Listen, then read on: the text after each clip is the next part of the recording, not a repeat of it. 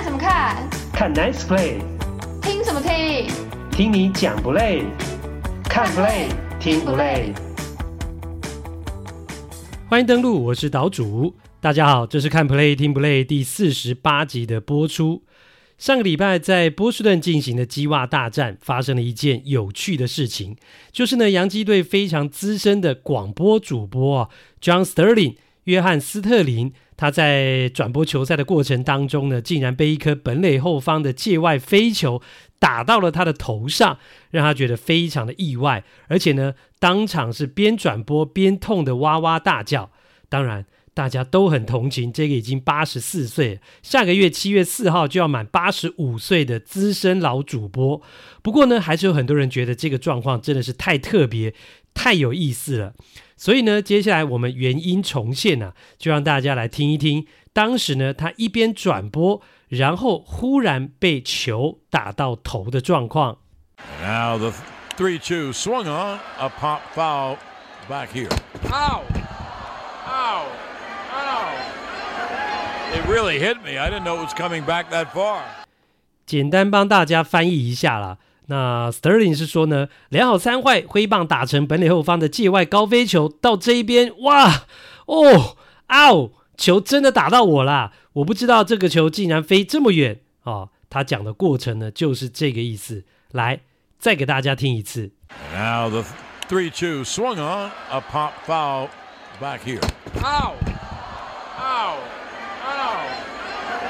It really hit me. I didn't know it was coming back that far.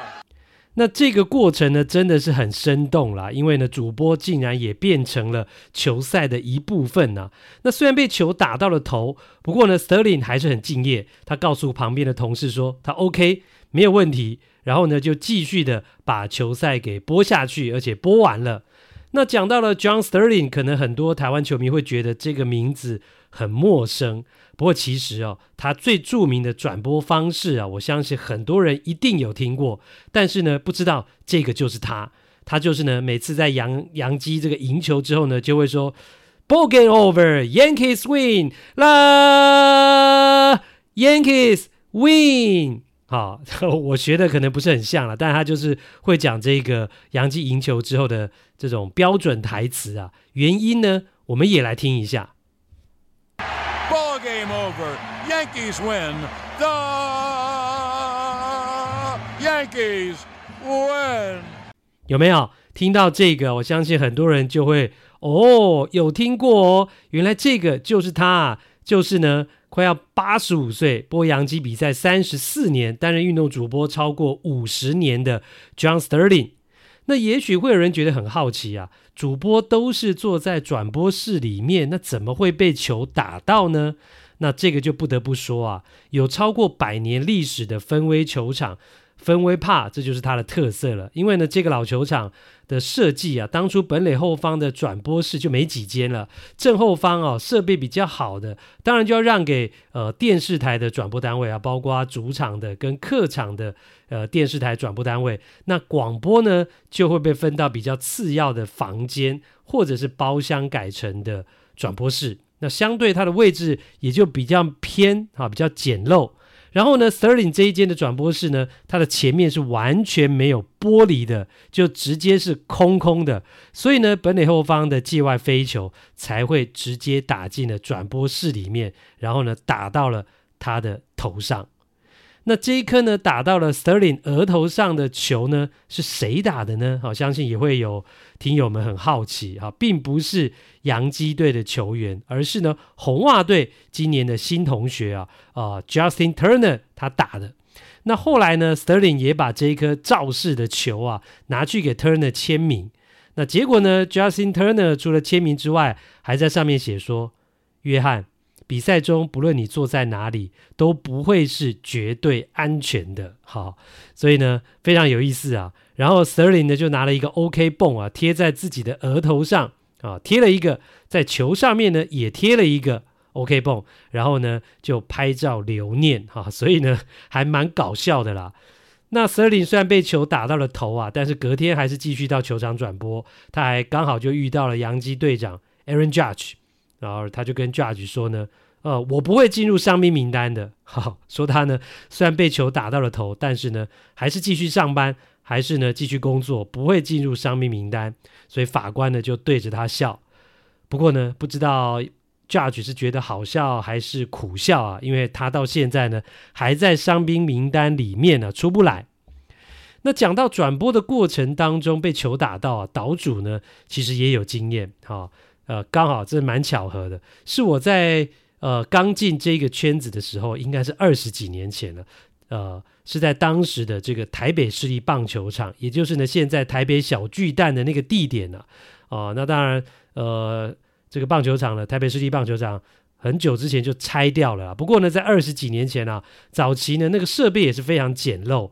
那转播室呢，还不是在本垒后方架起来的那个呃看台上面的这个包厢，而是呢在球场的平面，也就是呢观众看台的下面。那在哪个区块呢？是本垒后面到一垒休息区中间的呃这一段这一块呢，有一个凹进去的空间，然后呢。呃，这个地方呢是可以直接从球场走进去里面的一个空间。那当时呢就把那个地方隔成了一个转播室。那前面也没有玻璃或是任何阻挡的东西，就是一个大概一公尺高的短墙，然后一个呃没有门的门啊，就是一个人可以过的一个空间。那跟呢。这个球场来隔开啊，就是一个一公尺高的短墙。那简单讲，就是一个开放的空间啦。然后呢，我记得当时转播到了一半呢、啊，忽然一颗插棒界外球就直接打进了转播室里面。那经过呢，呃，天花板这个墙壁的反弹之后，就打到了我的头上，就直接打到了头顶上。还好呢，哦，当时我们戴的是这种头戴式的耳机啊，就是那个有，就是那一种呢，有两个耳罩。那耳罩之间呢，有一支横杆的那一种，所以呢，那一颗呃还蛮强劲的这个界外球，就刚好是打在了这个头顶的这个耳机的横杆上，所以呢，哦，我是没事的，没有被直接命中。然后呢，这个现场的球童就跑过来要把这颗球给捡走。那当时，因为我真的才刚进这一行啊，还很菜啊，傻傻的也不敢说什么。然后呢，就要把这颗球呢还给球童，结果哎，是旁边的球评啊，呃，张昭雄老师跳出来啊，他就说呢，这颗球是打到了主播的头啊，那他也受到了惊吓，所以呢，这颗球应该是他的。那后来球童呢，呃，就没有把这颗球给收走。那我也在比赛结束之后呢，把这颗球呃拿去给打出那个擦棒界外球的球员签名，谁呢？他就是当时统一师队的捕手啊，曾志珍哈，我就把这颗球呢拿去给曾志珍签名，然后留作纪念。那这也是我转播生涯当中呢最有连结性、最有纪念性的一颗签名球，直到现在还摆在家里的书柜里面。这一集要谈论的比赛期间是二零二三年六月十二号到十八号。大谷翔平太猛了，明明是投手，还成为全垒打王。还有他最近为什么反方向全垒打这么多嘞？大谷数据有够魔鬼，今年又是 MVP 大热门，身价飙涨，肯定破历史纪录。有人说他应该拿到年薪六千万美金，可能吗？洋基打线不开火，老板就发火。还有大都会、道奇和教士，薪资总额这么高，为什么今年战绩却不理想？运动家球团老板想搬家，故意摆烂，还让球迷背黑锅。奥克兰球迷不忍了，两万人买票进场抗议呛虾。第一趴，天使的脸孔，魔鬼的数据，大谷翔平是神还是鬼？上个星期的大谷翔平的表现真的是席卷了整个大联盟，完全攫取了大家目光的焦点。礼拜天呢，他轰出了本季第二十三发全垒打，独居大联盟全垒打王。今年球季可以上看五十轰之后，我们公司的同事啊，也是直男 Plus Lee 的主播啊，菜包就问我说：“大谷是鬼吗？”哦，他也被大谷可怕的表现给吓到了。结果他这么一说啊。我脑海里也开始浮现了好几部电影的名字，想说大谷的表现可以用什么电影来形容呢？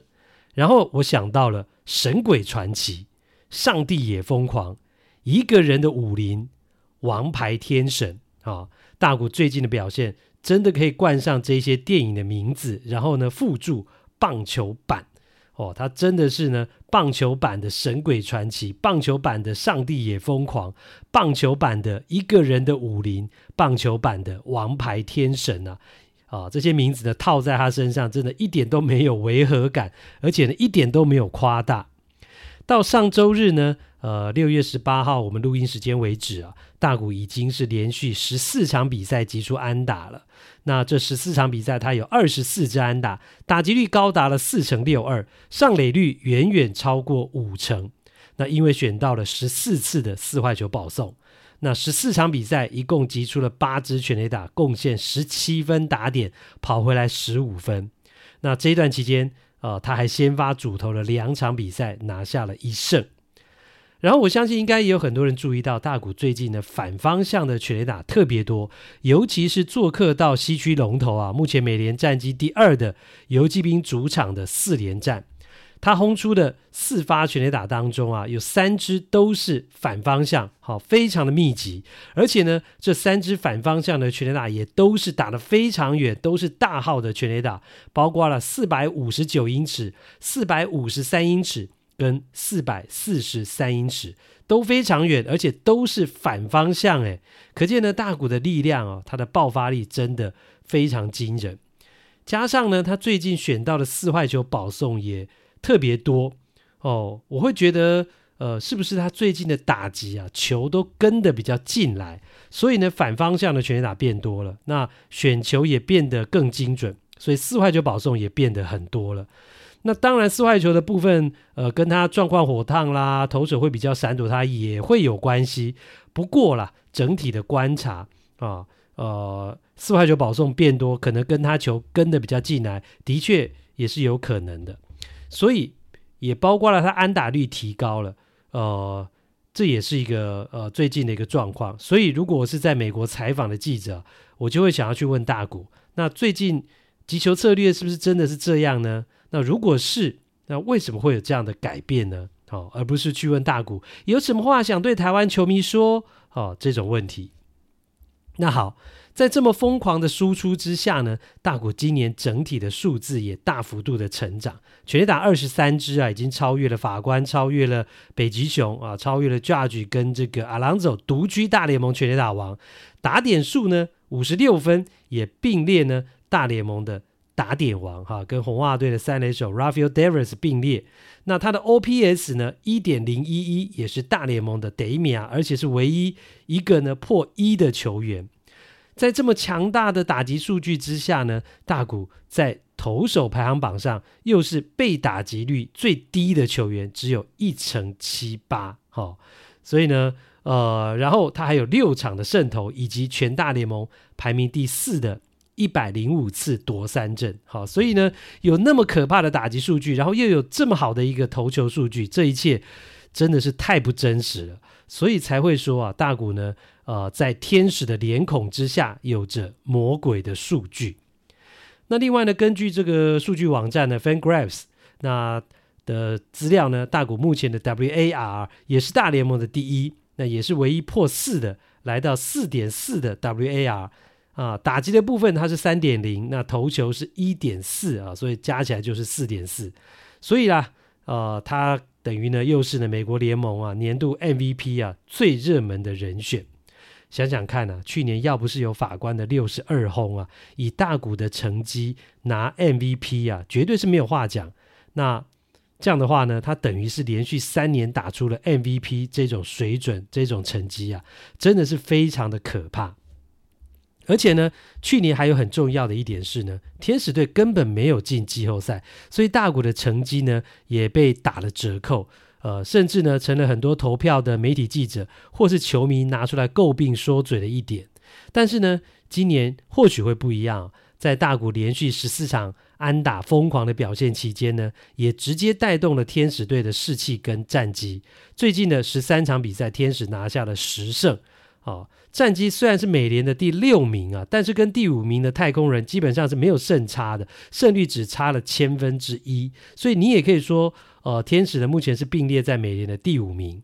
那这个意思也就是呢，天使目前是在外卡的第三名，所以只只要呢继续保持下去啊，今年是可以有不一样的作为。至少在交易大限之前呢，他可以当买家而不是卖家，然后呢留住大股啊、不把它交易出去也就变得理所当然。因此呢，上个礼拜《纽约邮报》的记者这个 John Heyman 就跑去问天使队的老板 Moreno，呃，问他说：“哎，啊，你们会不会交易大股啊？”啊，结果这个 Moreno 就说不会。他说呢：“你怎么找到其他人来取代他？我们要赢啊，有他在打线当中很好啊。对我而言，这也是为了球迷啊。”啊，那天使的总管呢，呃，John Capino 也说呢。我们的目标是在打线当中拥有大股的情况之下打进季后赛啊，所以两个高层呢都这么说了。那其实呢，在上上礼拜本节目第四十六集当中呢，岛主就已经先说过，我认为即使打不进季后赛，天使都不会交易大股，都会把它留到最后。更何况现在是有打进季后赛的机会，那当然是更不会把大股交易出去的。那这样的局面呢，对天使球团而言呢，我觉得是更理所当然、更好操作了。那接下来重点就是呢，怎么样补强？那怎么样帮大谷呢找帮手？那先发投手绝对是天使要补强的重点了。啊、呃，这篇报道当中也点名目前市场上非常优质的选择，包括守护者队的赛扬奖投手 Shane Bieber，以及呢老虎队今年表现非常优异的左投手 Eduardo Rodriguez。那就看天使制服组啊有没有办法把这样的球员弄到手啊？如果能够至少补到一个啊，我觉得啊、天使想要打进季后赛绝对是大有可为。第二趴，一个灯，两个灯，三个灯，四千万、五千万还是六千万？大谷翔平身价持续飙涨，他到底应该值多少钱呢？那这一趴标题用的梗啊，是五等奖的台词啊，这大概需要有点年纪的听友啊才能够听得懂啊。这是呢，过去只有老三台的时代啊，台视在周末的招牌歌唱才艺节目啊，有点类似呢后来呃星光大道的这种形态的节目。那讲到了五等奖啊，其实我在大学的时候呢，也去报名参加过吉他二重唱的项目啊，结果呢，因为太紧张了哈，表现不佳啊。就输了，好。不过这样的经验呢，我觉得很难得啦，也在人生当中留下一个有趣的、呃难忘的回忆啊。我觉得对于我后来进入电视圈呢、其实也蛮有帮助的。好，言归正传呢、那这一趴要讲到的就是呢，随着大谷的表现持续精彩，距离他成为自由球员的时间也越来越近。那最近呢，在大联盟就有很多媒体已经开始在热烈讨论大谷到底应该值多少钱，他会拿到什么样的大合约啊？因为呢，毫无疑问的，大谷这一份合约啊，不论是总值或是平均年薪，都绝对会是打破大联盟历史的记录啊！有人形容呢，现在二刀流啊。一个人当两个人用，而且呢，投打成绩都非常顶尖的大谷啊，就是巅峰时期的这个鱒鱼 Mike Trout 跟伟大人 Justin Verlander 的合体啊，这两大明星啊，一头一打的合体。那大联盟电视网的主持人啊，也是前大联盟球员 Carlos Pena 则是说呢，大谷绝对有拿十年六亿五千万美金的资格，也就是呢，将近两百亿台币的合约啊。这是呢，Carlos Pena 的想法。那更贴近市场跟实际的情况，呃，会是怎么样呢？哦，一个过去三个球季的 WAR 是全大联盟第一，投手成绩是大联盟前十名，打击成绩是前三十名，而且今年的表现持续看涨的球员，应该值多少钱呢？那他的合约会创造什么样的记录呢？哪一队有机会签下他呢？哦。那美国 ESPN 的记者呢，就找来了二十六个哦大联盟的这个执行主管啊，球队的执行主管，或者是经纪人，以及呢呃内部人员啊，一共二十六个人啊，这三种角色的来做访谈调查。那他们认为大谷应该值多少多少钱，应该拿到什么样的合约？哦，相信就是会比较贴近市场跟实际的情况。那其中呢，人数最多比例最高的是有十四个人认为呢，大股可以拿到总值五亿美元到五亿四千九百万美元之间的合约，那年份呢是九年到十二年不等。而另外则是有六个人觉得呢，大股会拿到总值超过五亿五千万美元的合约。那这当中有两个觉得他会拿到超过六亿美元的合约，而另外也有六个人觉得呢，大股的合约总值不会超过五亿美元。所以啦，如果扣掉这二十六个人当中呢，呃，认为大股会拿到比较短、比较极端的这种合约的年限呢，其中。大多数啊，二十三个人觉得是九年以上的合约来看的话呢，平均一下之后呢，大股大概呃平均下来的数据会是呢十一年五亿两千四百万美元左右的这样的一个合约，那平均年薪是四千七百五十万美元，那这个大概就是比较可以参考的合约长度跟数字。那虽然这个总额啊是远远超过他的队友啊，尊于 Mike Trout 哈。啊、目前呢，Mike Trout 还是大联盟纪录的这个薪资呃合约的总额是四亿三千万美金。那大谷呢，被预估的是五亿两千四百万左右，那是绝对可以超过 Mike Trout 的这个总额。不过平均一年呢、是不到五千万美金呢，是四千七百五十万。不晓得会不会有人觉得，诶，这太少了吧？啊，没有反映大股二刀流的身价吧？那其实呢，这也只是一个初步的意见调查了哈，就有这些制服组的相关人员表示，那实际的情况可能是会更复杂的，因为呢，合约的内容啊，可能还会包括激励奖金，或是球员的选择权、逃脱条款等等，而且呢，如果大谷表现的持续优异啊，还是有可能这个数字会变动的。那另外，我觉得呢，呃，还有很重要一点就是呢，到时候大谷成为自由球员之后。各队球各队之间的这个竞争，大家要抢人呐、哦，这个大战呢，也有可能让大谷的合约被炒到呢更高的价钱。那此外呢，ESPN 这边也报道，呃，当中呢也提到，还有一个状况是呢，大谷翔平独角兽般的存在啊，也让他的价值其实是很难被衡量、很难被评估的，因为他根本没有参考的坐标或是范本，过去没有像他这样的一个球员，呃。的合约可以来做参考，所以呢，以前没有像这种二刀流的啦。那你拿洋基的 Gary Cole 啦，或者是 Aaron Judge 啊、或者是教师队的 Tatis Junior 啊、还有呃费城人队的 Bryce Harper，或是他的队友啊，尊于 Mike Trout，那这些人的成绩啊来比的话，都没有办法跟大谷呢来比较，因为他们根本就不是二刀流嘛，所以。又怎么去用他们所签下的合约当做参考来衡量大谷的价值嘛？好、这也是呢，ESPN 在报道当中也有特别提到的。所以呢，就有一个制服组的人员说呢，基本上啊，大谷就是两个价值一年三千五百万美金的球员。好、如果你这样的话，把它加起来，那不就是一年要七千万美金吗？但似乎呢，实际的运作上，球队不会给一个球员呢，呃。七千七千万一年的这个薪水，一年七千万美金这样的一个薪水。那基本上呢，球队要签下一个球员，要给什么样的合约的时候呢？通常衡量的重点不外乎哦，他的表现啊，也就是成绩嘛。那当然包括很多的进阶数据等等，还有就是年纪啊，球员的年纪，还有他的守备位置，以及呢未来预期的表现等等。但是呢，这些衡量的重点呢，都是在球场上。那大谷翔平的价值是不止这些的，或者是说呢，不能够只用这些指标来衡量的。为什么？因为它还有其他的东西呀、啊。什么东西嘞？简单讲，就是它呃庞大的商业价值，包括它能够增加球队的门票销售、球衣的销售、商品的销售，还有增加球队权利金的价值。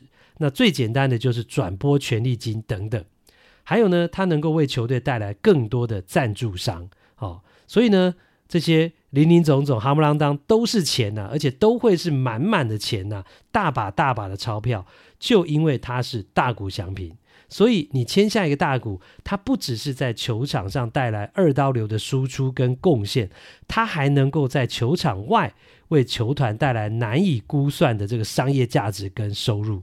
所以你说它值多少钱？他应该拿多少薪水？他应该签下什么样的大合约？那这个就是在这一趴一开始提到的大联盟前球员呢、现在主持节目的这个 Carlos Pena 所说的，他觉得大股可以值十年六亿五千万美金，平均一年就是六千五百万。虽然这个金额非常高，但是没关系，没惊啊，因为这样的投资，大谷翔平是可以帮你赚回来的。第三趴。豪门不再吃香，砸钱未必有效。他们薪资高，为何战绩却很糟糕？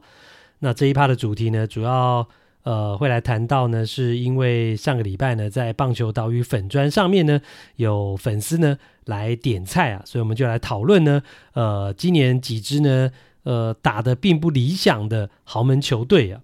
那今年大联盟薪资总额最高的五支球队啊，依序是大都会、洋基、教士、费城人跟道奇。那他们有的共同点呢，很清楚啊，就是呢都很贵。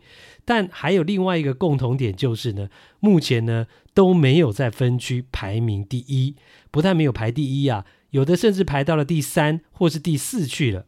那球团投资了这么多钱。季前或是最近几年做了那么多的补强，但是今年到目前为止呢，呃，并没有打出符合薪资的战绩。当然，球是圆的，钱不能代表一切。但是你砸了这么多薪水，签了这么多高薪的球员，却无法反映在战绩上面，总是会令人很失望啊。老板、球迷都一样。那讲到了老板失望，上礼拜杨基老板就忍不住跳出来开炮了。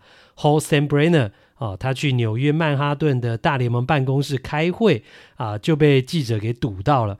呃，因此呢，他接受媒体访问的时候呢，呃，他就说：哦，在法官受伤期间，其他的资深球员必须要扛起责任，而且直接点名三个打者，包括了机器啊 DJ l e m a h u 还有一垒手 Anthony Rizzo，以及呢怪力男 Giancarlo Stanton。坦白讲，在大联盟这样直接点名球员的情况还不多见呢、毕竟呢，还是要给球员留点面子嘛。他们都是呃职业球员啊，而且都是领高薪的啊。呃，大家都认识他们啊。哦，那都是要顾形象的嘛。但是呢，杨基老板这一次呢却没有直接点名，可见他对杨基的打线哦，在法官受伤之后的这种低迷火力啊，是真的很失望，很火大，忍不住了啦。那点名的三个人呢？啊，被点名的这三个人，也就是目前洋基在打线当中呢，薪资排在前四名的球员。那唯一没有被点到的是 Josh Donaldson 啊，大来省。也许是他伤兵归队之后啊，全垒打的表现还不错。那也许另外一个原因是呢，老板已经对他没有期待了，打得差就算了，也不期待他了。啊，这是两种想法。那事实也是呢，这三个被点名的球员在法官受伤的期间呐、是真的打得很不理想。这段期间呢，连带的整个球队的进攻火力啦，各项的进攻数据排名，呃，都是在大联盟最后或者是倒数三名的。那有趣的是呢，老板点名之后的隔天呢、啊，其中两个球员呢、啊，LeMahieu 跟 Stanton 就立刻轰出全垒打了，帮助洋基赢球。那感觉呢，诶。老板震怒还蛮立竿见影的嘛，只是呢，没想到哈，只好了一场比赛之后呢，又故态复萌了，还是没有太大的起色。我觉得杨基老板公开点名哦，还有另外一个可能的原因就是呢，呃，同一时间杨基也向外界告知，法官呢，Aaron Judge 他脚拇指的伤势啊，没有想象的这么乐观哈，比预期的严重，所以缺席的时间会更久。所以洋基老板知道这样不行啊，其他人必须要顶上来啊，哦，要不然呢，一场比赛只得三分左右啊，给投手群的压力太大了，这样下去真的会前景堪忧。甚至啊，已经有记者提出来，诶，会不会担心洋基打不进季后赛啊？因为呢，Judge 受伤之后的十场比赛，洋基只有四胜六败，继续这样下去啊，扎板的出代志啊，迟早会出事的啦。洋基目前呢，在分区只有排名第三，哈、跟分区龙头光芒是有十场两位数的胜差，那也落后给精英队。虽然呃，目前洋基还在外卡的保障名额以内啊，但是呢，跟其他的竞争球队其实差距并不大。如果不能够振作，真的随时有可能会跌出去啊。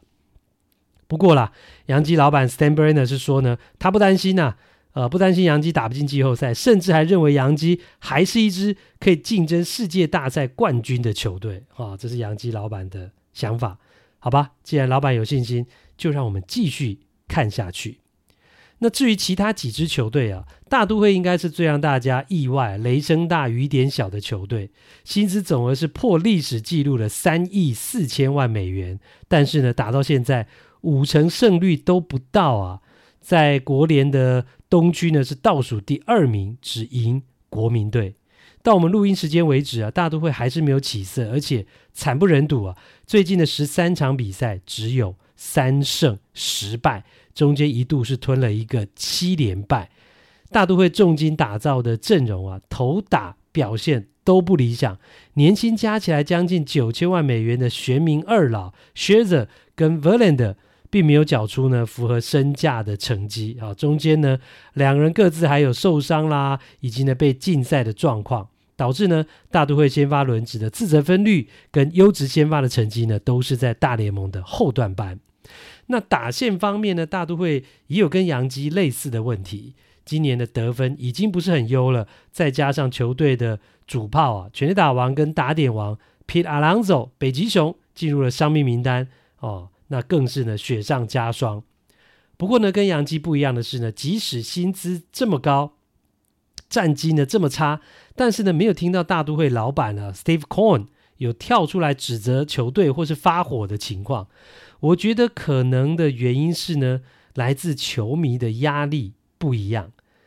怎么说呢？洋基是有光荣传统的球队，球迷也最多啊，甚至也最凶，所以呢，标准是比较高的。只要打不好啊，球迷绝对是伯格利 Cake 啊，绝对是呢这个直言不讳的批评啊、责难。那纽约媒体也会开骂啊，哦，而且你会觉得纽约媒体甚至照三餐骂，如果杨基打不好的话。所以啦。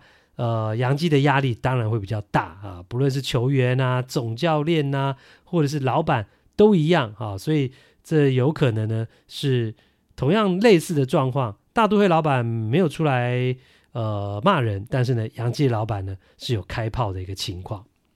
那另外呢，都在美联西区的道奇跟教士啊，最近的状况也不好。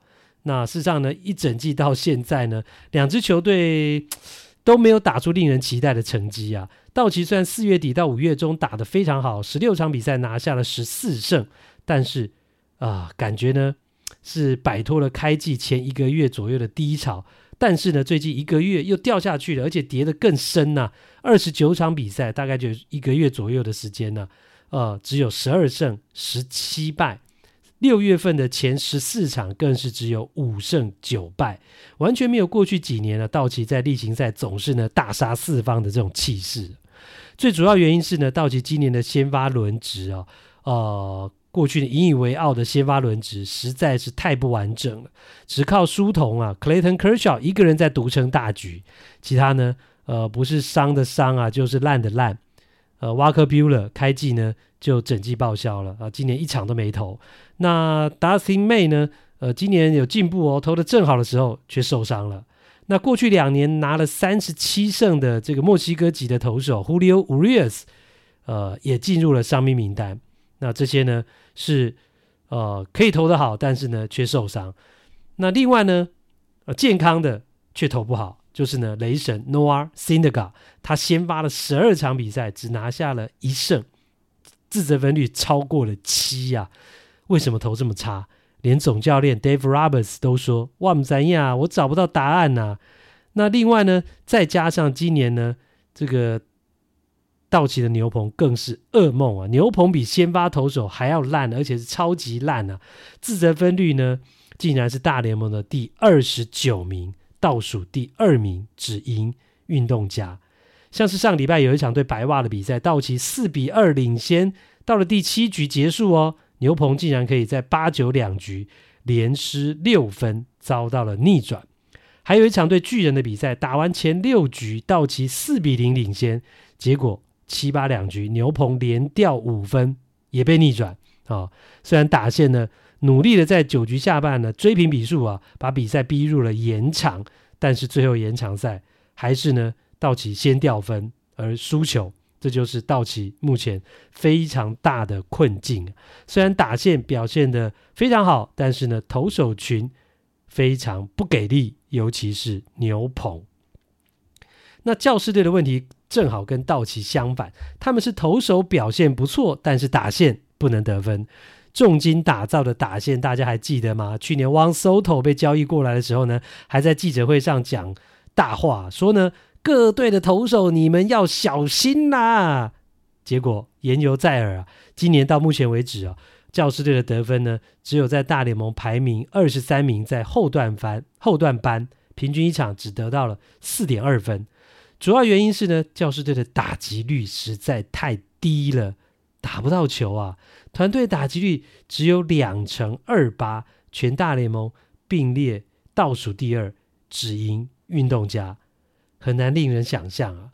而且更惨的是呢，他们的得点圈打击率连运动家都赢不了，他们的得点圈打得点圈打击率两成都不到，只有一成九八，是大联盟第三十名，也就是最后一名。打击率已经够低了，那关键时刻更是呢，经常熄火，是教士队今年最大的问题。所以即使啊，Tatis Junior 今年呢竞赛完啦，归队啦，而且他目前为止也是全队打最好的球员，而且呢，啊、今年也补强了这个很会打击的这个游击手啊，过去红袜的 Zander Bogas 啊，而且呢，教士队也没有什么伤病的问题啊，但是整体的打击火力呢，就是不行，不但没有提升，反而退步了，是他们今年的战绩跌到分区第四，胜率不到五成，很重要的原因。那虽然这几支薪资昂贵的球队目前表现呢、啊、都不如预期，不过了好消息是呢，球季还进行不到一半嘛，目前是将近一半的场次而已，其实还有时间可以追赶，那就看他们能不能够拿出本事，打出符合大家预期的水准。那相较之下呢，几支的小资球队啊，像是精英啦、光芒，甚至马林鱼、响尾蛇。哇，他们则是打出非常令人激赏的成绩。光芒、响尾蛇都是分区第一，精英跟马林鱼都是分区第二啊，在呃两个联盟都是外卡第一呀、啊。那他们的薪资总额都是在大联盟的后段班，能够打出这么优异的成绩，的确是令人敬佩。我觉得这也是棒球，也是大联盟有趣跟好看的地方。第四趴。运动家要搬家，球团摆烂，球迷看不惯，控一啦！今年呢，最令人同情的球队莫过于是奥克兰运动家，因为呢，从球季一开始啊，他们的战绩就一塌糊涂，前两个月哦，五十五场比赛吞了四十五败。真的是你不知道他怎么输的啊，输的是惨不忍睹啊！大家都在讨论这支球队今年会输到几场啊？因为根据胜率啊，绝对会输到超过一百二十场的，会打破大联盟单季最多败这个难堪的记录。诶，结果没想到呢，上个礼拜啊，运动家忽然奋发图强，大开外挂，呃。从胜率呢跌破两成，只有一成九四的情况之下呢，开始连胜。到了上礼拜为止呢，一口气是拿下了一波的七连胜，而且呢，其中有两场是打败大联盟战绩第一的光芒，等于是呢最烂的球队打败了最强的球队，而且是二连胜哦，哇，更是让所有人呢跌破了眼镜，也让球迷又稍微注意到这一支曾经是成为电影题材的魔球军。尤其呢是在他们七连胜的那一场比赛，还创下了今年最多的进场人数哦，两万七千七百五十九人啊。不过要讲的是呢，会有这么多球迷进场，跟运动家连胜啊，打出一波好成绩是没有关系的。因为呢，这些球迷啊，呃，两万七千多人是串联进场来要抗议的，他们大喊。要球团卖掉球队，而且是气到呢，有人在比赛结束之后，甚至是把垃圾啦、把宝特瓶啊、啤酒罐啊丢进场内，怎么回事呢？为什么会这样呢？要先讲一下大概的背景因素啊，就是呢，运动家长年以来，呃，就是一个没有很好、很适合的一个主球场，他们的主场啊，并不优，那么主场地呢是 Oakland Coliseum 奥克兰竞技场其实并不是一个专用的棒球场。当初新建的时候呢，想得很美好啊。盖这个球场的时候呢，想说来个一鱼三三吃啊，盖一座球场可以比三种不同的职业比赛，让棒球、美式足球跟足球都能够共用啊。结果却变成大家都觉得不好用，棒球迷或是美式足球迷都会抱怨了，这个座位视野不佳哦。再加上呢，球场已经。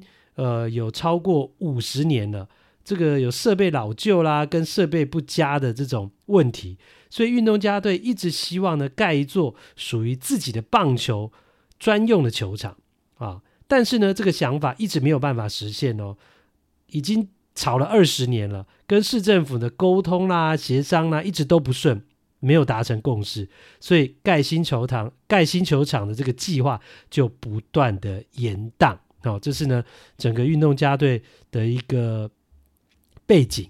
好、哦，所以在这样的情况之下呢，运动家队的老板呢，John Fisher 就想要搬家，因为你一直留在奥克兰，一直没有办法盖新的球场嘛。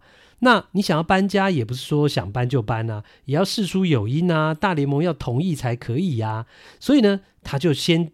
决定啊，决定要先来开始摆烂，所以这两三年就不断的出清球队的主力或是贱卖球员，然后呢，呃，小联盟呢也不签有潜力的年轻球员，农场也给他摆着烂，然后呢就不断的降低了大联盟球员的这个薪资总额，今年只剩下六千万美金，非常非常的低啊，全大联盟第三十名，最后一名。的一个薪资总额，所以在这样的情况之下，球队当然不会强啊，战绩当然差啦，所以球迷当然就不会愿意进场看球啦，进场人数就不断的下滑，不断的创新低。今年平均人数只有八千五百人，是大联盟的最后一名，甚至有一场比赛只有两千零四十六人，真的是很惨呐、在这样的情况之下呢，诶，老板就有理由啦，他就跟大联盟说呢，你看。像奥克兰地区的球迷都已经放弃运动家队了，他们根本就不支持这支球队了，没有人要来看球了啦，球场空荡荡了啦，经营不下去了啦。然后呢，另外一边球团老板则是已经安排好后路了，他是打算呢把球队搬去内华达州的赌城啊，Las Vegas。那这个呢，也得到当地政府呢，呃的同意，而且呢，出钱哦，出地哦，要盖新的球场，通过的预算高达了三亿八千万美元呐、啊。那球场的地点也很好啊，是在赌城大道上啊，所以呢，整个状况感觉就像是，诶，运动家球团啊、就像是已经找到新的爱人了，已经想要远走高飞了，所以他就要抛弃原本的女朋友了，这一种的味道。那这样的一个做法呢，是完全惹怒了运动家队的球迷，觉得是背黑锅了，所以呢，他们才会发起买票进场的抗议活动，他们叫做呢反向抵制，就是呢球迷自动自发，好买票进场，要去戳破呢球团说票房不好，所以必须搬家的这个理由，这样的一个说说辞，而且呢，这整整呢呃将近三万人哦，两万七千多人的抗议活动是。有人带领的是有计划性的，他们印了七千件的这个抗议 T 恤，上面还写着“卖掉”啊，就卖掉球队的意思。然后呢，在比赛当中，每个半局第一名打者上场的时候呢，他们就全部人一起喊口号。然后呢，在第五局第一个打席的时候呢，就全场呢起立，而且刻意保持安静。之后，两万多人呢，将近三万人就同时大喊 “Sell the team, sell the team”。也就是卖掉球队，卖掉球队，声音非常的大，震耳欲聋啊啊！让当时在场上投球的投手呢，呃，一度听不到呢头部电子暗号发送器啊，这个 PitchCom 耳机的声音呐、那球迷的意思就是呢，对老板喊话嘛，啊，你不想留在奥克兰就算了，那你把球队卖掉嘛，卖给别人经营嘛，让运动家队继续留在奥克兰，而不是把球队搬走。这里不是没有球迷支持运动家队，而是你一直摆烂了，才造成了球迷不支持、不进场看球。那到了比赛结束之后呢，就有一些愤怒的球迷，更是把矿泉水瓶啊、啤酒罐啊，还有垃圾就丢进球场来宣泄心中的不满。啊，那这个就是呢，上个星期啊，在奥克兰在运动家主场所发生的球迷集体进场的抗议事件。手段是非常激烈了，相信老板也看到了，也听到了，媒体也报道了。但是，诶，有用吗？我觉得啦，我个人是觉得很难呐，恐怕是木已成舟啊。因为呢，你从大联盟主席的说法就知道了。这个大联盟主席呢，Rob Manfred 就说，奥克兰当地政府几乎不支持运动家，从来没有盖新球场的计划。这不只是运动家老板 John Fisher 的问题，奥克兰当地的市政府也必须给予支持。然而，球队意识到这并不可能发生啊，这是呢联盟主席的说法。所以听起来，呃，Manfred 跟球团老板的口径是一致的嘛。运动家队搬家看起来已经是势在必行了。那还有多久呢？拉斯维加斯的新球场预计。呃，会盖到二零二七年会完工落成，所以还有三年半。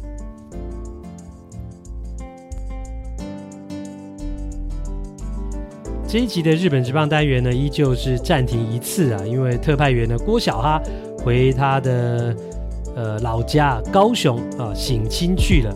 那我说呢，为什么你不下个礼拜端午节连假再回去呢？他说呢，怕塞车了，所以提早一个礼拜先回去高雄。诶，想想还是有道理啦。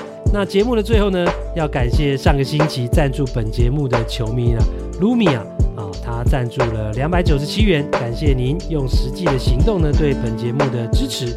另外还是要请大家帮忙啊！如果你喜欢本节目，希望我们能够长久的制作下去，欢迎有钱出钱，有力出力，可以抖内赞助，或者是到我们节目在 YouTube 的平台去按订阅。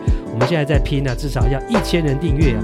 只要订阅人数达到这个量，就可以开启盈利模式，让我们辛苦的团队人员可以得到一点回报啊！岛主自己贴钱自己亏本做节目没关系啊，但是我们节目的团队人员啊，被我拖下水，真的是很辛苦啦！哦，那如果大家帮忙的话，节目呢就可以有资源长期的制作下去。欢迎你呼朋引伴，找更多人一起来共襄盛举。这一集的看 play 听 play 就进行到这边，欢迎大家留言表达你的看法，还有五星评价。感谢你的收听，下次再会。